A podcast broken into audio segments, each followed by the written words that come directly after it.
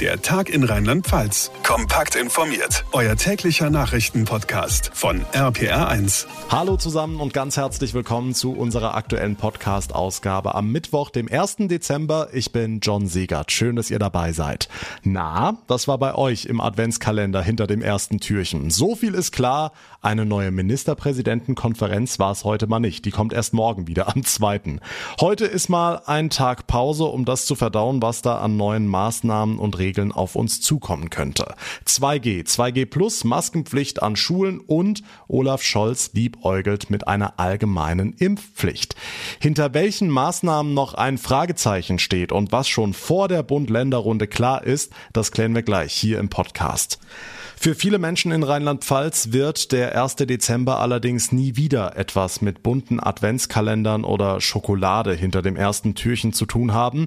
Sie werden sich wohl für immer an den 1. Dezember vor genau einem Jahr erinnern, als die Amokfahrt von Trier die Republik erschütterte.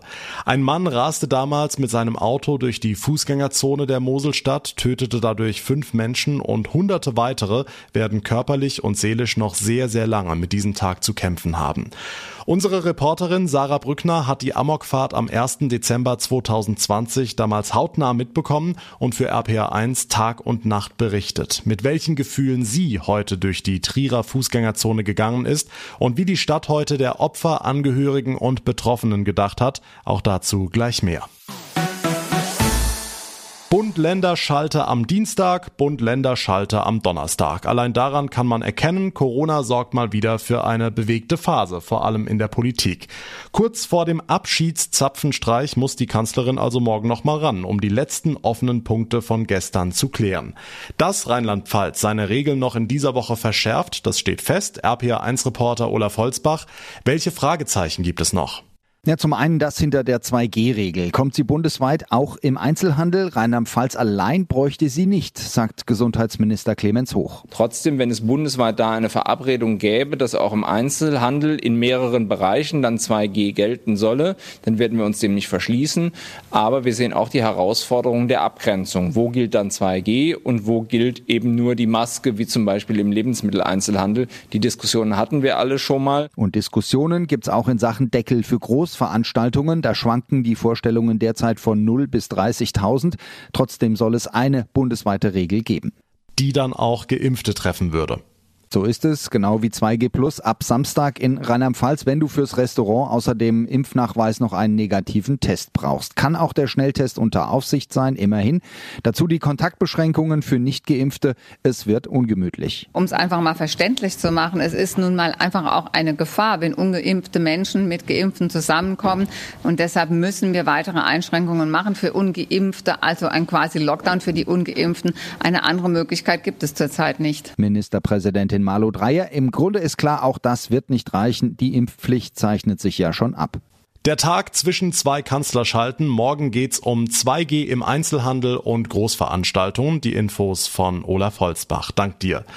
Andere Bundesländer sind schon ein Stückchen weiter. Zum Beispiel unsere Nachbarn in Baden-Württemberg. Ab Freitag kommt's da zum Comeback der Geisterspiele. Dann sollen gar keine Fans mehr in Hallen oder Arenen dürfen, also auch keine Geimpften oder Genesenen. Das betrifft dann unter anderem auch die Bundesliga-Handballer der Rhein-Neckar-Löwen. Nachgefragt bei der Geschäftsführerin Geschäftsführerin Jennifer Kettemann. Was sagen Sie zu der Entscheidung? Für uns natürlich sehr, sehr schwierig, weil wir ähm, ja zum einen emotional sehr von unseren Fans abhängig sind, muss ich sagen. Aber es ist natürlich auch eine wirtschaftliche Frage. Also alle Sportarten außerhalb des Fußballs sind definitiv auf die Ticketing-Einnahmen sehr angewiesen. 2G oder meinetwegen auch 2G Plus äh, ist wirklich eine sichere Variante. Das hätten wir uns gewünscht. Aber jetzt ganz auf Geisterspiele zu gehen, kann ich persönlich nicht ganz nachvollziehen. Nein. Hm, die Entscheidung trifft also auf Unverständnis, zumal ja auch bei den Spielen der Löwen, wie Sie sagen, in den vergangenen Monaten immer die Regeln eingehalten und auch kontrolliert wurden. Könnte der Faktor Fans jetzt auch im Wettbewerb eine Rolle spielen? Also die Löwen dürfen voraussichtlich keine Zuschauer in der Halle haben. In anderen Bundesländern wiederum sind Fans erlaubt? Also natürlich ist das ein sportlicher Vorteil für alle, die ähm, Fans in der Halle haben, aber ich glaube, so solidarisch muss man in den aktuellen Zeiten sein, dass man es jedem anderen Geschäftsführer und jedem anderen Club gönnt, der noch Zuschauer in der Halle haben darf. Wir haben es bewiesen, dass wir sehr verantwortungsbewusst mit dem Thema Hygienekonzepte umgehen, dass das in unseren Sportarten sehr, sehr gut umgesetzt wurde. Das wurde sogar auch wissenschaftlich belegt durch einige Studien und deswegen hoffe ich, dass uns da auch wieder das Vertrauen geschenkt wird, dass wir gut mit der Situation umgehen könnten. Jennifer Kettemann, Geschäftsführerin der Rhein-Neckar-Löwen, vielen Dank. Die Geisterspiele sind zurück, wohl ab Freitag in Baden-Württemberg. In Rheinland-Pfalz soll 2G und 2G Plus gelten.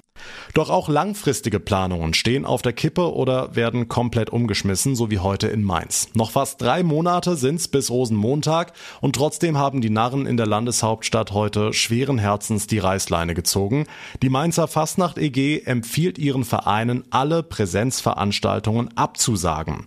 Matthias Goldbeck vom Vorstand der Mainzer Fastnacht, Sie sagen, es nutzt alles nix. Ja, ich glaube, die aktuelle Dynamik der Pandemiesituation hat uns da keine andere Wahl gelassen. Unsere Empfehlung lautet an unsere 27 Mitgliedsvereine und Garden, keine Veranstaltungen durchzuführen, weder im Saal noch auf der Gas, bei denen es zu einer größeren Zahl von Kontakten kommt. Das ist eine Empfehlung unsererseits. Wir sind nicht weisungsbefugt, aber das ist die klare Bitte und Empfehlung an unsere Garden und Vereine. Okay, das heißt 2G, 2G Plus, was der Staat im Moment vorschreibt, das reicht Ihnen nicht? Wir, wir haben die Dynamik beobachtet, äh, wir sehen, was passiert. Ähm, keiner von uns ist Epidemiologe und kann das in seiner vollen Tragweite äh, beurteilen. Wir gehen da eher den vorsichtigen Weg. Aber die Enttäuschung ist wahrscheinlich trotzdem riesig, oder? Das hatten wir uns alle wirklich anders vorgestellt und wir haben wirklich mit, mit äh, Feuereifer auf diese neue Kampagne hingearbeitet. Ja, alle Aktiven sind ja äh, am Proben und, und wollten etwas Ordentliches dann auf die Beine stellen. Ähm, und keiner hätte vor einem Jahr auch gedacht, dass wir uns in diesem Jahr schon wieder darüber unterhalten äh, müssen. Aber äh, es ist halt tatsächlich so, wir müssen uns darüber unterhalten und die Situation hat uns keine andere Wahl gelassen. Ähm, insofern müssen wir ähm, da jetzt offensichtlich nochmal durch. Da zählt die Gesundheit der Beteiligten ähm, halt höher als ja als andere Argumente. Das heißt, die Vereine hätten jetzt noch ein bisschen Zeit, zum Beispiel auf Online-Veranstaltungen umzuswitchen. Ist nicht dasselbe, aber immerhin. Das hat im Übrigen im letzten Jahr gar nicht so schlecht funktioniert. Das hat wirklich gut funktioniert. Und wir haben auch in unserer Umfrage im September, die wir durchgeführt haben, gesehen, dass da eine echte Bereitschaft der Leute auch mittlerweile da ist, in solche Online-Veranstaltungen zu gehen und möglicherweise auch dafür etwas äh, zu bezahlen. Ich denke, das ist ein, ein gutes Signal und auch eine Ermunterung an äh, unsere Mitglieder, äh, auch in diese Richtung jetzt wieder zu denken, auch wenn wir es am liebsten halt alle ganz anders gehabt hätten. Wir alle, definitiv. Matthias Goldbeck vom Vorstand der Mainzer Fasnacht. Tja, wer hätte noch vor ein paar Wochen gedacht, dass wir bald schon wieder an diesem Punkt stehen? Viele Politiker sagen, verantwortlich dafür sind die vielen Millionen Menschen, die sich nicht impfen lassen. Darum hat sich Olaf Scholz gestern ganz deutlich für eine allgemeine Impfpflicht ausgesprochen. Die soll jetzt vorbereitet werden. Danach soll der Bundestag darüber abstimmen, als reine Gewissensentscheidung, ohne Fraktionszwang wohlgemerkt. Er rechnet damit, dass die Impfpflicht dann ab Februar oder März greifen könnte. Das der Fahrplan von Olaf Scholz, noch Finanzminister und bald Kanzler, der, wie viele andere der noch amtierenden Regierung, vor einigen Monaten noch eine Impfpflicht kategorisch ausgeschlossen hatte. Die Welle der Empörung ist deshalb heute riesig. Von Wortbruch ist die Rede, die neue Regierung sei umgefallen. Die rheinland-pfälzische Ministerpräsidentin Malu Dreyer hält dagegen, es habe sich eben die Meinung inzwischen geändert. Ich bin immer davon ausgegangen, dass man es auch ohne allgemeine Impfpflicht schafft, dass die Menschen einfach sich auch ein ganzes Stück vernünftig für die Gemeinschaft verhalten. Aber wir haben leider in Deutschland, auch in Rheinland-Pfalz, viel zu viele Menschen, die nicht geimpft sind. Und wir werden die Pandemie auf Dauer schlicht und ergreifend nicht in den Griff bekommen. Klar ist, die aktuelle vierte Welle werden wir auch mit einer Impfpflicht nicht mehr brechen können, aber die fünfte und sechste vielleicht verhindern? Brauchen wir wirklich eine Impfpflicht, um aus der Pandemie rauszukommen?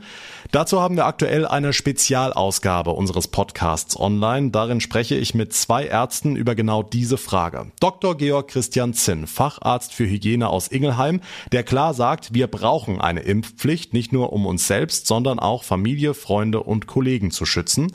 Dr. Jost Derberg, Kinderarzt aus Hamburg und Mitglied des Vereins Ärztinnen und Ärzte für individuelle Impfentscheidung, betont dagegen, so klein der Peaks auch ist, so gering die Nebenwirkungen auch ausfallen, eine Impfung bleibt ein körperlicher Eingriff, der die ausdrückliche Zustimmung des Patienten benötigt. Er verweist auf das Grundrecht auf körperliche Unversehrtheit.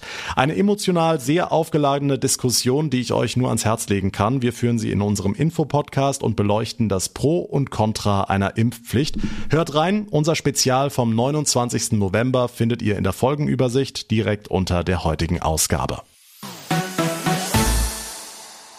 Kommen wir nun zu einem ganz anderen Thema. Trier trauert, Trier leidet, Trier resigniert aber nicht.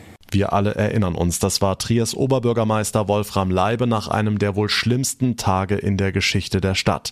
Am 1. Dezember 2020, also genau vor einem Jahr, hat ein Mann in der Trierer Fußgängerzone mit einem Geländewagen wahllos Menschen überfahren. Fünf von ihnen sind gestorben, darunter ein neun Wochen altes Baby. Viele der Verletzten mussten teils monatelang im Krankenhaus behandelt werden. Heute, genau ein Jahr später, hat die Stadt innegehalten und der Opfer und Betroffenen gedacht. RPA1-Reporterin Sarah Brückner für uns in Trier.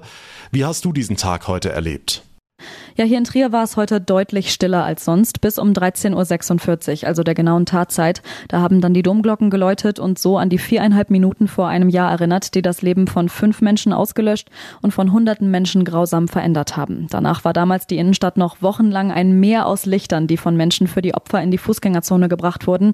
Und auch heute haben viele wieder Kerzen an unserem Wahrzeichen der Porta Nigra aufgestellt, denn der 1. Dezember hat sich hier wirklich vielen ins Gedächtnis gebrannt. Man ist schon sensibler und vorsichtiger und achtet auf äh, Autogeräusche. Ja, ich gucke immer viel hin an mich. Sobald man Auto hört, ne? ist egal, ob das ein LKW ist oder sonst was. Ne? Das macht einen schon nachdenklich, wenn man hier in der Innenstadt arbeitet, wie nah man dran war und vielleicht nur Glück hatte. Also ich bin da bei der Porta Nigra da in der Nähe zum Hautarzt gewesen. Da habe ich gedacht, oh jetzt ist da die Jahre rum. Da kriegt man schon Mitleid mit den Leuten und denkt viel daran. Ja, und das geht mit Sicherheit vielen hier so, aber es geht eben auch genau darum, nicht zu vergessen. Deswegen gab es heute Nachmittag auch einen Gottesdienst im Dom für die Angehörigen, die Überlebenden und Einsatzkräfte. Hm, jetzt muss man ja dazu sagen, das war für dich heute kein normaler Arbeitstag, denn du hast das Ganze vor genau einem Jahr persönlich hautnah mitbekommen. Ja, genau. Ich weiß noch, wie ich am 1. Dezember gerade mittags mit einem Arzt vom Brüderkrankenhaus eigentlich wegen einem anderen Thema telefoniert habe. Und wir wurden dann von seinem Melder unterbrochen, der mittendrin losgegangen ist, als der Notruf von der Leitstelle kam. Und unser RPA1-Studio ist ja auch direkt am Domfreihof in der Fußgängerzone. Das Ganze ist also quasi direkt daneben passiert. Ich bin dann rausgerannt und war dann den Rest des Tages nur noch draußen im Einsatz. Es war alles natürlich unfassbar unübersichtlich und man konnte gleichzeitig aber überhaupt nicht fassen, was da bei uns in Trier eigentlich gerade passiert ist. Und auch jetzt ein Jahr später später ist es immer noch ein total komisches Gefühl, durch die Fußgängerzone zu laufen und zu wissen, was da abgelaufen ist. Natürlich gerade heute, aber gleichzeitig ist es auch wirklich schön zu sehen, wie die Menschen hier sich gegenseitig trösten, einander nicht alleine lassen. Viele standen heute zusammen für einen Moment an der Porta und am Dom, haben einfach ein paar Minuten gemeinsam innegehalten. Und ich finde also, dass man wirklich sagen kann, dass Trier in diesem Jahr noch enger zusammengewachsen ist. Die Stadt Trier gedenkt der Opfer der Amokfahrt vor genau einem Jahr. Die Eindrücke von Sarah Brückner. Dank dir. So, nun wollen wir aber zum Abschluss der heutigen Ausgabe natürlich auch noch auf den 1. Dezember und die beginnende Adventszeit eingehen. Viele Städte und Dörfer haben sich der Pandemie zum Trotz festlich rausgeputzt und zaubern ein bisschen Vorweihnachtsstimmung in die Straßen und hinter den Fensterscheiben funkeln schon die Weihnachtssterne in den Häusern. Wem aber ein paar leuchtende Sterne und Lichterketten nicht reichen, der sollte unbedingt nach Klotten an die Mosel fahren. RPA1-Reporter Dirk Köster mit einem leuchtenden Beispiel. Bunte Figuren, Rentierschlitten, Lichterketten, illuminierte Häuser in der Adventszeit gibt's ja fast in jeder Straße, aber kaum eines strahlt wohl heller wie das Weihnachtshaus von Josef Johann im Moseldorf Klotten. Auch in diesem Jahr geht wieder täglich um 18 Uhr das Licht an und der Besitzer ist stolz auf seine neuen Highlights. Ja, Highlight dieses Jahr ist auf dem Dach. Da hatte ich vorher einen Weihnachtsmann alleine draufstehen. Da habe ich jetzt so einen Schlitten und Rentiere, fünf Rentiere dabei und äh, ja, acht aufblasbare Figuren. Und das ist nur die Deko auf dem Dach. Wie viele Birnchen an seinem Haus insgesamt funkeln, kann Josef Johann gar nicht so genau sagen. Die Frage kriege ich auch jedes Mal gestellt und ich habe dieses Jahr gesagt, wenn ich abbaue, werde ich alles schriftlich festhalten, wie viel Glühbirnchen, Leitungen und so weiter, weil jetzt auf Anhieb kann ich das gar nicht sagen. Und damit ist das Weihnachtshaus in Klotten zur echten Attraktion geworden, über die Ortsgrenzen hinaus, auch wenn die Meinungen etwas auseinandergehen. Wir waren mit Bekannten dorthin, haben unsere Rucksäcke Säcke gepackt mit Glühwein. Und dann haben wir bestimmt anderthalb, zwei Stunden gestanden. Das war wirklich super. Ich persönlich finde es sehr kitschig und äh, amerikanisch angehaucht. Naja, über Geschmack lässt sich streiten. Den meisten jedenfalls gefällt's und manche können es kaum erwarten, bis es abends losgeht. Gestern Abend waren schon einige schon da, eine halbe Stunde vorher. Also das komplette Dorf ist total begeistert. Bis 22 Uhr lässt Josef Johann jeden Tag die Lichter an, dass seine Stromkosten im Advent etwas höher sind, ist ihm dabei egal. Dirk Köster aus dem Weihnachtsdorf Klotten. Vielen Dank. Und damit komme ich zum Ende der heutigen Ausgabe. Ich würde mich sehr freuen, wenn ihr unseren Podcast abonniert. Dann bekommt ihr täglich automatisch unser ausführliches Info-Update. Alle Links und Kontaktmöglichkeiten habe ich euch in die folgende Beschreibung gepackt. Darüber könnt ihr mir auch euer Feedback senden. Das haben schon sehr, sehr viele zu unserer Spezialausgabe Pro und Contra Impfpflicht getan. Vielen lieben Dank dafür. Könnt ihr natürlich jederzeit gerne tun. Ich freue mich über jede einzelne Nachricht. Mein Name ist John Segert. Ich bedanke mich ganz herzlich für eure Aufmerksamkeit. Wir hören uns dann morgen Nachmittag in der nächsten Ausgabe wieder. Bis dahin eine gute Zeit und vor allem bleibt gesund. Der Tag in Rheinland-Pfalz, das Infomagazin, täglich auch bei RPR1. Jetzt abonnieren.